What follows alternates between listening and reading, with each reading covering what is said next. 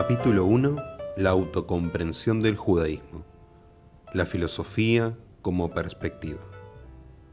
Al intentar examinar las intuiciones de la religión, bien hará la filosofía en tener presente su propia condición limitada, a saber, el hecho de que ella representa el punto de vista real, pero limitado, de una determinada escuela o un período particular, y que su experiencia está confinada a solo una parte de la realidad.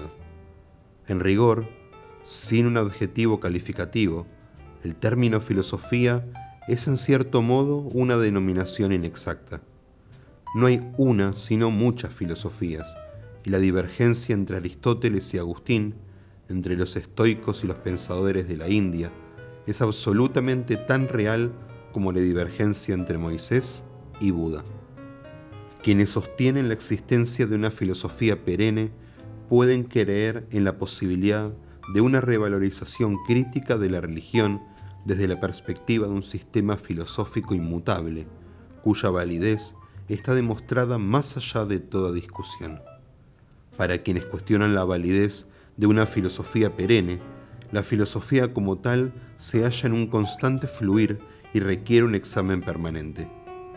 Podríamos entonces definir la filosofía de la religión como una revaloración crítica de la religión desde la perspectiva de una situación filosófica particular. Pese a todas sus limitaciones, la filosofía es el intento humano de lograr una visión sinóptica de las cosas, de ver juntos el mundo como totalidad y las partes que lo integran. Considerando que la religión es proclive a caer en la pomposidad e ignorar aquellos aspectos de la realidad sin atingencia inmediata al dogma y al ritual, a la filosofía de la religión le cabe la tarea de ubicar la comprensión religiosa en relación con el ámbito total del saber humano. El saber de los hombres avanza sin pausa y las cuestiones eternas de la religión adquieren nueva pertinencia al confrontarse con el proceso incesante de la indagación humana.